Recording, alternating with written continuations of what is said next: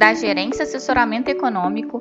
Esse é o seu Bebê Conexão Mercado, que traz para você as principais notícias e nossas análises do Brasil e do mundo dia, dia 14 de março de 2023. Eu sou Adriana Lima e vou apresentar um panorama sobre os principais mercados. No exterior, o CPI dos Estados Unidos perde parte da importância, com investidores de olho na situação dos bancos americanos. Na agenda do dia, conta com o índice de preço ao consumidor, chamado CPI dos Estados Unidos, com divulgação às 9h30. A perspectiva de mercado aponta para uma desaceleração da alta dos preços de 0,5 no comparativo mensal de janeiro para 0,4 em fevereiro, o que levaria a uma desaceleração também no comparativo anual de 6,4% para 6%. A OPEP divulga hoje seu relatório mensal sobre petróleo sem horário definido e à noite saem os dados de produção industrial, vendas no varejo e investimentos em ativos fixos da China. Ontem, a atuação rápida do Fed em conjunto com o Tesouro americano foi crucial para evitar uma possível crise sistêmica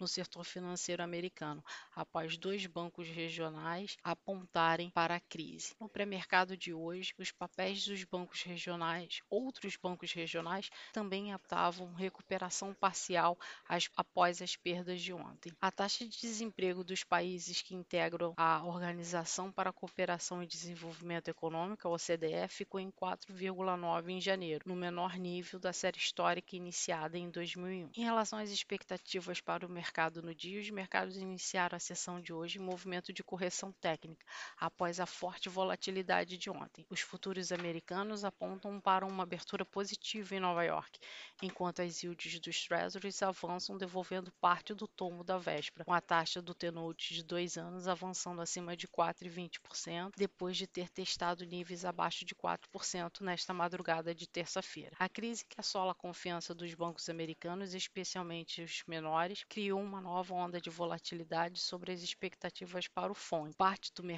continua em dúvida se o Banco Central americano fará uma pausa cautelar no ciclo de elevações de juros para tentar conter uma guinada do risco de ruptura do sistema financeiro americano. Toda essa incerteza acaba enxugando parte da relevância do CPI dos Estados Unidos para o dia de hoje, por se tratar de um dado passado que não contempla a nova conjuntura de riscos. Apesar disso, acreditamos que o dia deve sustentar um cenário de correções técnicas observado nesta manhã, com as yields dos Treasuries, as bolsas e o dólar terminando a sessão em alta, enquanto os investidores continuarão monitorando a situação dos bancos e a efetividade dos instrumentos de socorro criados pelo FED, assim confirmando perspectiva de alta do dólar frente às principais moedas emergentes, taxas dos treasuries em alta, bolsas e commodities em alta. E esse movimento esperado para o cenário internacional deve se refletir sobre os nossos ativos domésticos também. Aqui dentro, além da sensibilidade do cenário externo, os investidores seguem acompanhando as discussões políticas sobre a nova âncora fiscal do país. Hoje, o ministro da Fazenda, Haddad, se encontra com o vice-presidente da República e ministro da Indústria e Comércio, Geraldo Alckmin, para apresentar os parâmetros da nova regra fiscal. Os investidores aguardam que essa nova âncora seja divulgada ainda antes do próximo Copom, que está marcado entre os dias 21 e 22 deste mês.